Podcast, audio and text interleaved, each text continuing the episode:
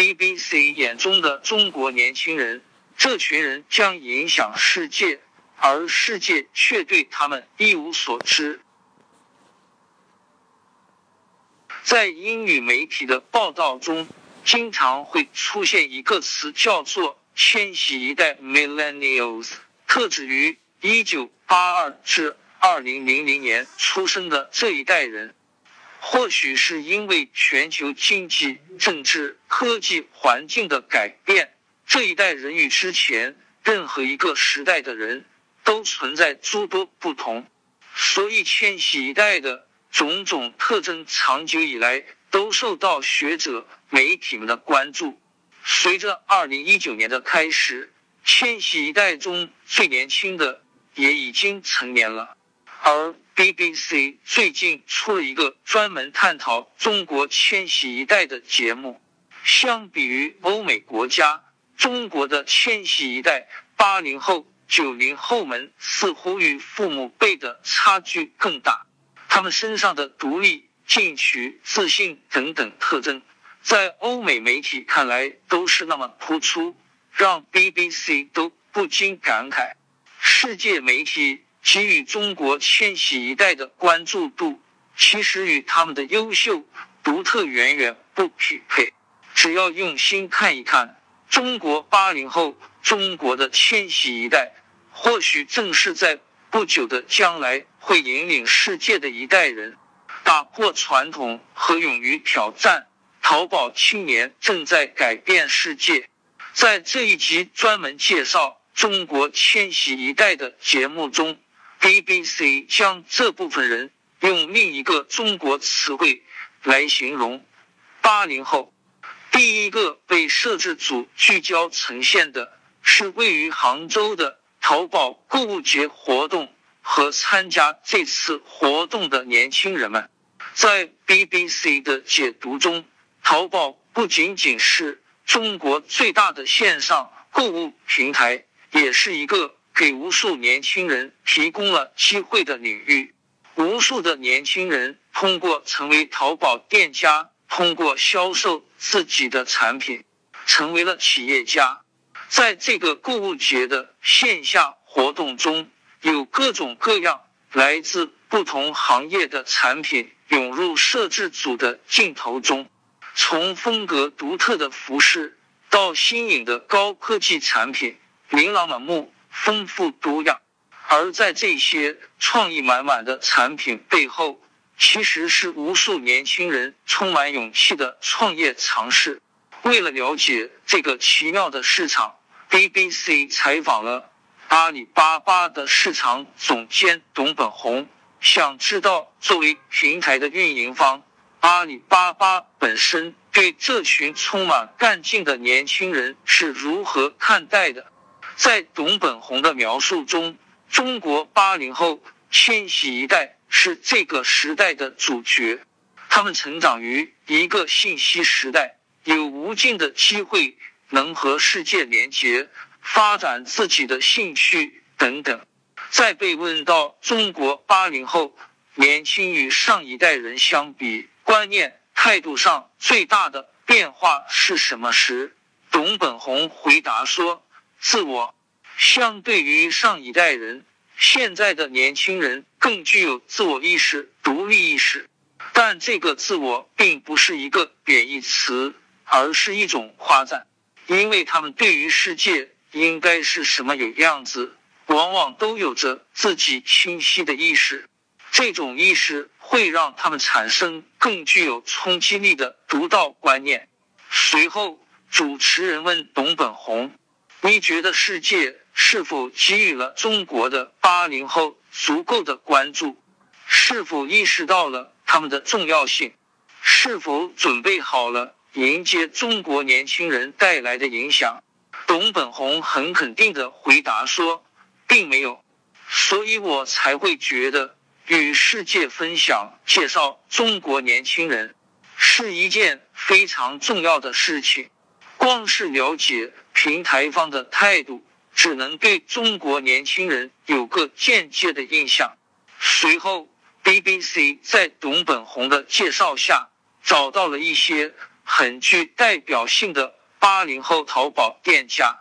第一个被介绍的是原创于中国，目前已经走向国际化的淘宝时装品牌的创始人 Kate Han 韩文。韩文是地地道道的中国人，成长于大连，大学毕业于英国利兹。他创立的品牌将中国风和西方时尚元素融合在一起，形成了自己独特的风格。这个在二零一四年才正式创立的牌子，经过短短四年发展，店铺的粉丝也突破百万。在二零一八年时，已经让韩文成为中国版 Vogue 评选的年度最具潜力的设计师之一。然而，从韩文的角度来回顾自己的创业，这短短四年有诸多不易。韩文的父亲经营的有一家工坊，专门为一些国外的品牌生产制作衣服，运作的很成功。在家庭的原计划里，韩文作为一个女孩子，毕业以后应该回家帮助父亲接管工厂生意。这是最传统也最顺遂的道路。然而，对于韩文来说，帮国外品牌生产衣服不是自己的理想所在。所以，当他提出要开创自己的事业，而不是接着帮家里管工厂时，父亲非常生气，对他也很失望，当然也不会支持他的想法。为了能够设计自己的衣服，创立自己的品牌，韩文只能把自己的车子、房子都卖了，用这笔钱作为启动资金开始创业。在创业的第一年里，失望的父亲几乎没有和韩文说过话。他既不理解韩文的想法，也不知道他到底做的怎么样。在听到这里时，BBC 的主持人说：“这真的是一件风险很高的事情。你把房子卖了，车子卖了，把自己所有的东西都卖了，但还是有很多不确定。那种感觉一定很让人恐慌。能做出这样的决定，确实很勇敢。”韩文笑着回答说：“当时确实是很害怕，即使是现在。”回过头去看，都会感慨自己当时到底哪里来的勇气，这样的孤注一掷。韩文，我觉得我们的父母辈们对我们这一代人普遍缺乏一种理解和信任吧。主持人，那你觉得你的父亲理解你所做的这一切，承认你这一代人其实已经与他们不同，世界已经变了吗？韩文笑着回答说。是的，他必须得承认，这个小小的个人故事、家庭故事，其实也传达出中国年轻人对中国的影响。在他们的奋斗下，中国已经不再仅仅是作为世界工厂为世界制造产品了。中国的年轻人们正在创建自己的品牌，设计自己的产品。他们不再是。满足于为世界生产，而是努力在为世界设计，追求创新和创意。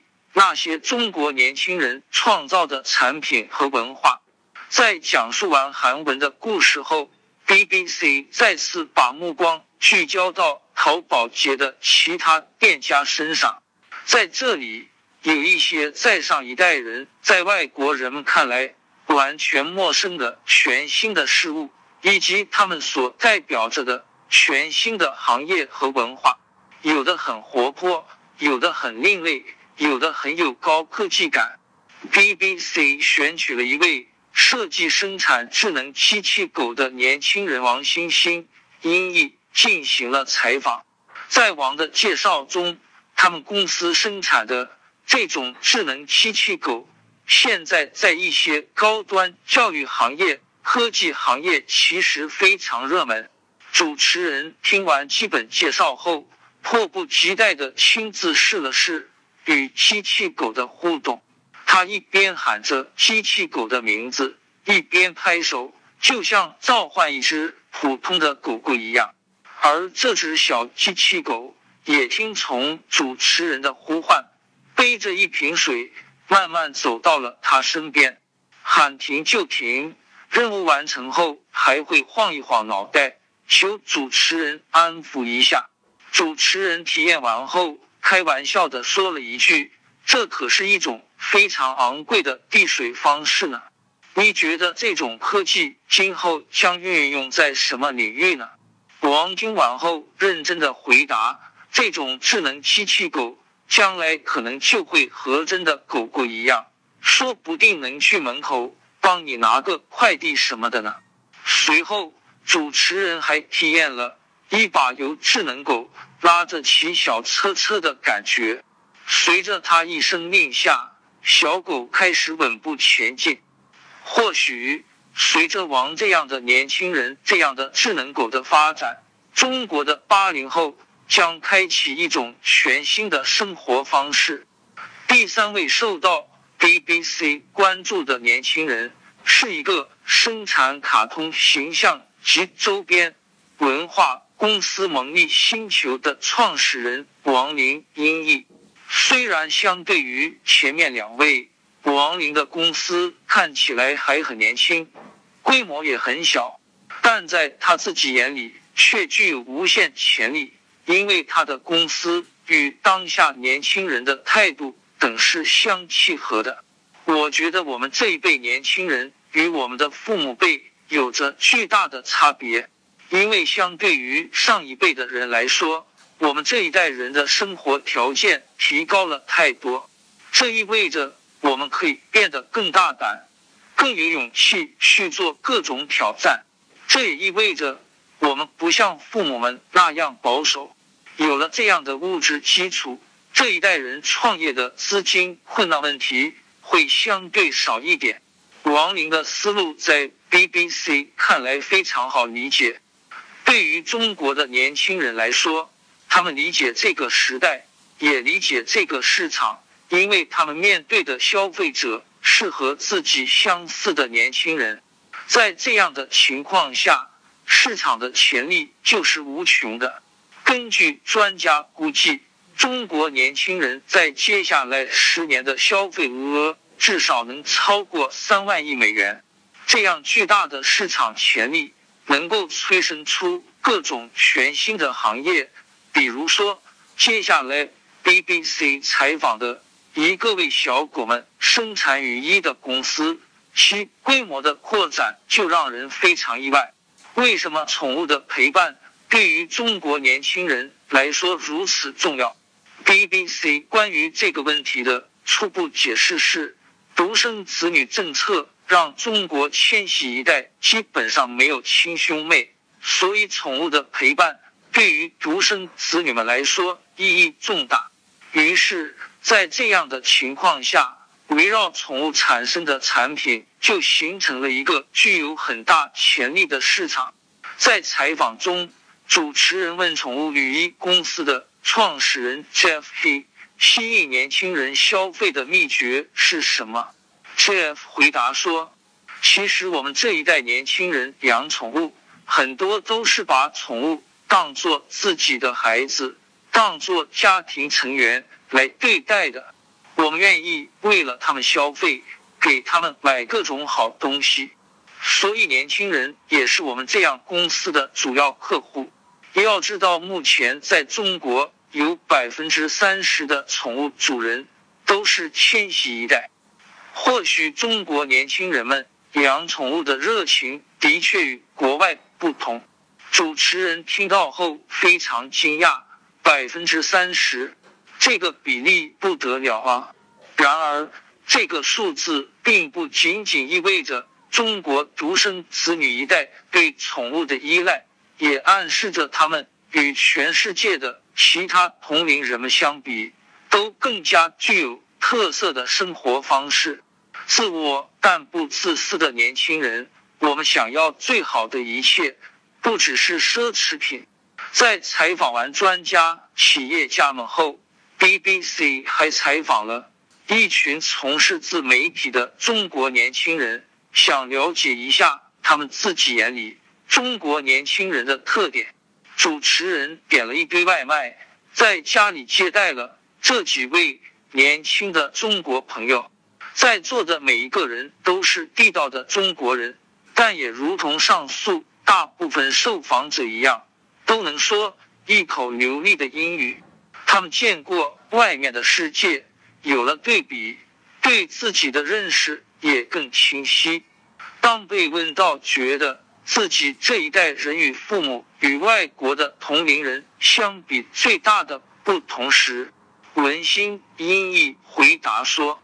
我们这一代人与上一代人最大的区别，可能在于我们的抱负和能力。我们这一代人渴望表达自我，非常关注自我的感受，并且很乐意分享各自的观点。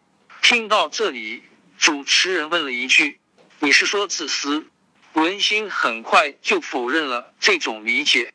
我觉得自我并不代表自私。有自我意识和自私是两回事。我觉得我们可以一方面很独立自我，另外一方面也很关心周围的人。在蒋小军音译看来，中国的年轻人对待世界的心态也有一定矛盾之处。一方面，我们中的很多人都感受过西方文化，都在学习所谓的表达自我之类的，但是。我们还是继承了一些中国的传统观念，比如我们很看重家庭责任。在听完这种差别后，主持人问唐文静：“音译觉得自己这代人的消费观和外国的年轻人比起来有什么区别？”唐文静回答说：“我们可能对物质有更大的欲望吧。”在 BBC 摄制组看来，唐文静的话。将他们对中国年轻人的研究引入了另一个不可忽视的领域——对奢侈品的消费。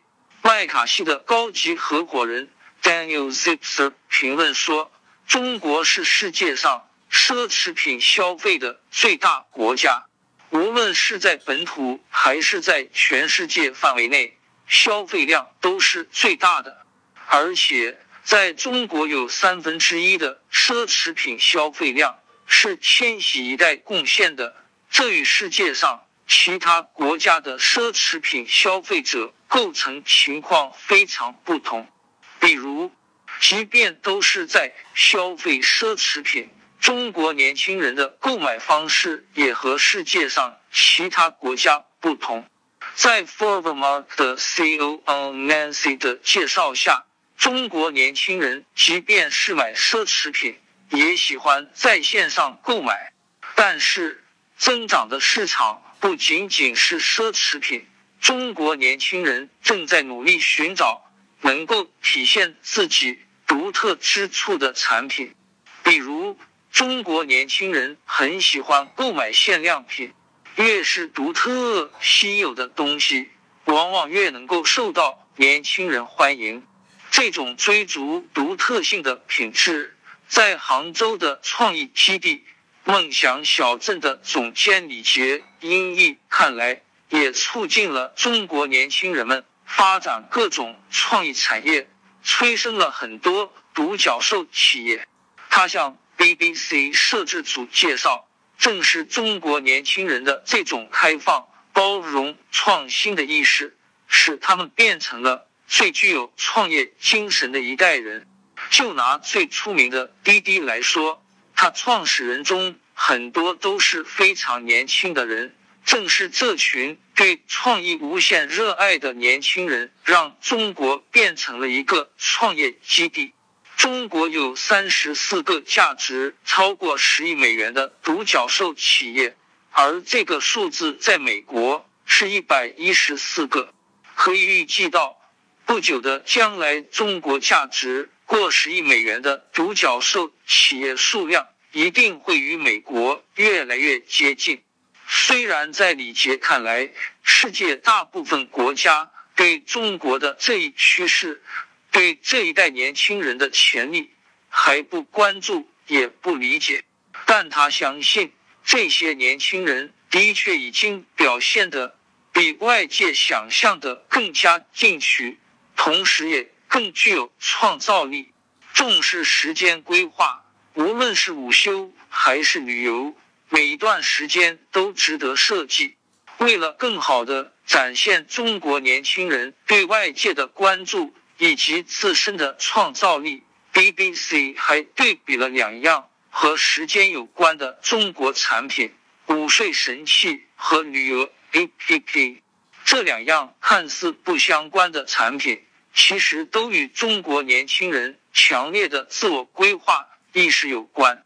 B B C 进入了一家由年轻人组成的创业型公司，在其中遇到了神奇的一幕：午休时间，这个公司的年轻人都在戴着一个特别的眼罩在座位上休息，他们佩戴的。就是公司的主要产品一智能眼罩。这个午睡神器能够根据佩戴人的精神状况播放不同类型的音乐，更好的辅助个人在午休期间好好休息，醒来后更精神焕发。这款产品不管是创意设计还是市场目标，也都来源于年轻人，服务于年轻人。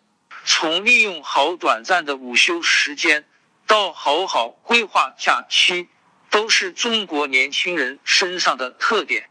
为了进一步了解这个年轻人每一段时间的关注、对生活质量的在乎，BBC 还采访了携程的副总裁曾怀义。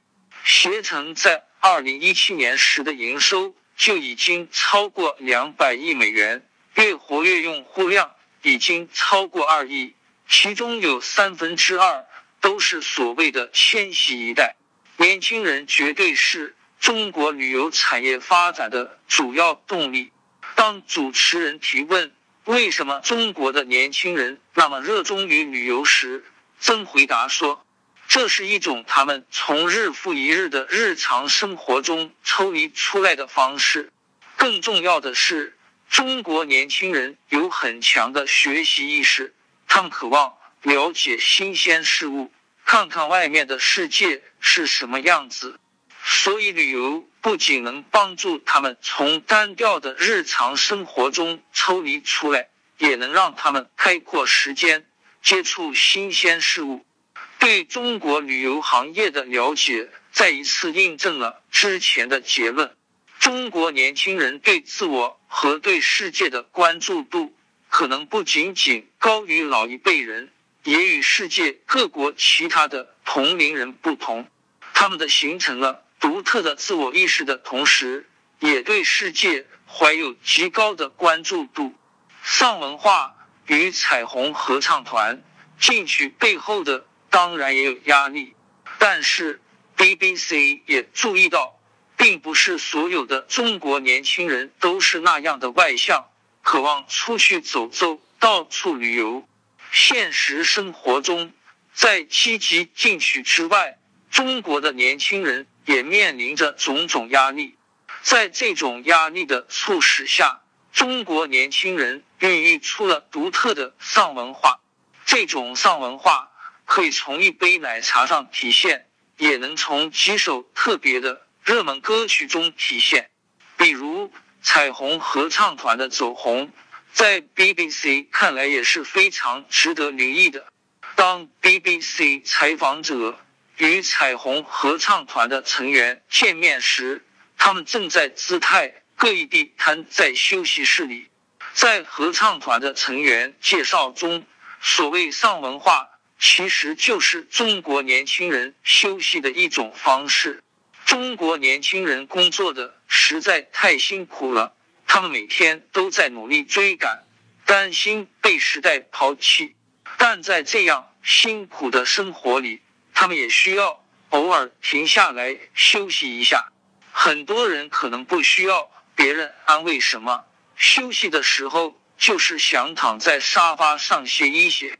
另外，不同的时代，人们处理事情的态度也是。不一样的，可能对于中国的年轻人来说，丧只是短暂的，丧了五分钟后，我们还是需要回答日常生活中继续去面对自己的工作、自己的生活。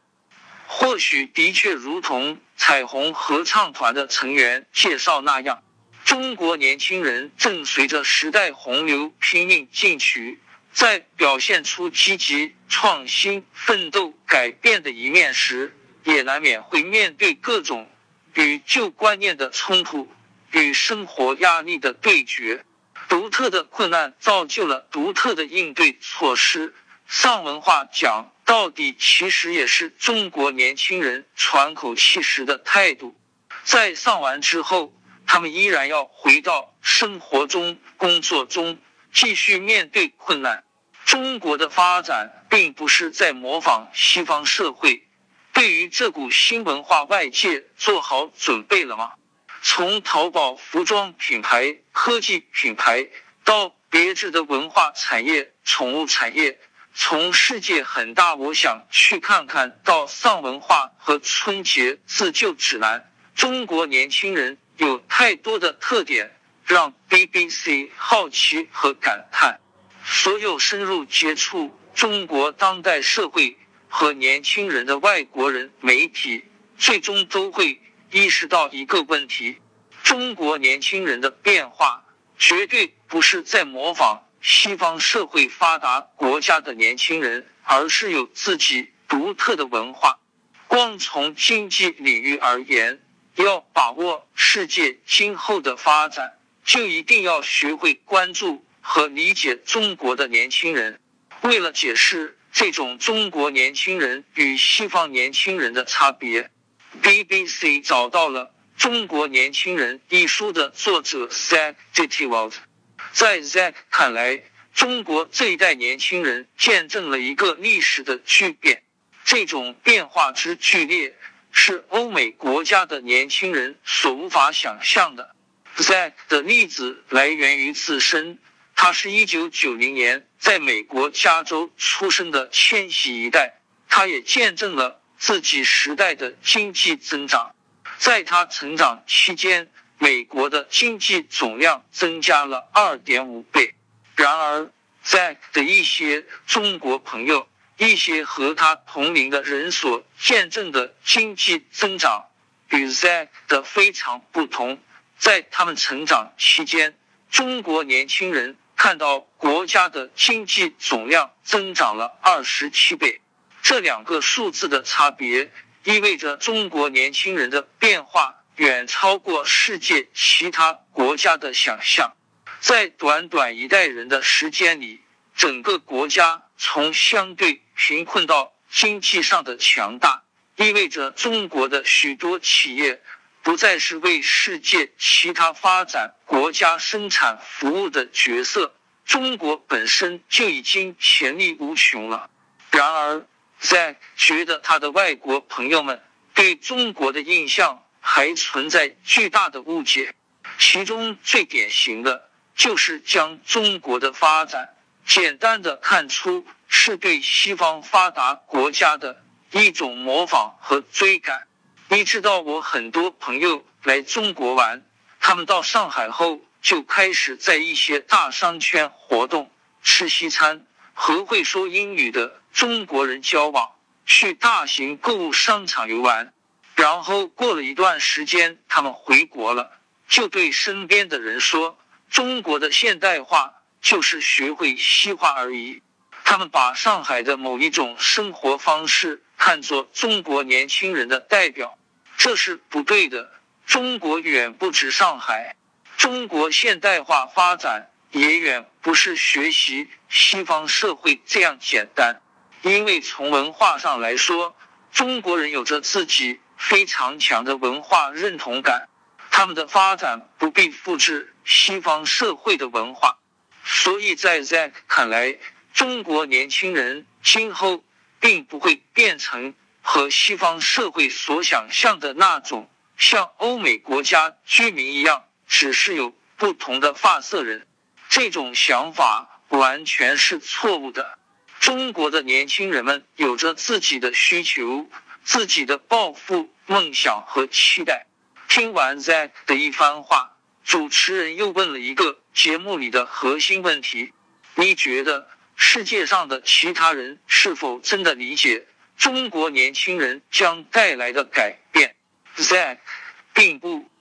对于这股正在崛起的新文化，我觉得大部分西方国家的人都存在盲区。与 Zack 的对话再次引出了这个节目中被强调了多次的观点：中国的年轻人很关心和了解世界，但世界对中国年轻人年轻人的关注却远远不够。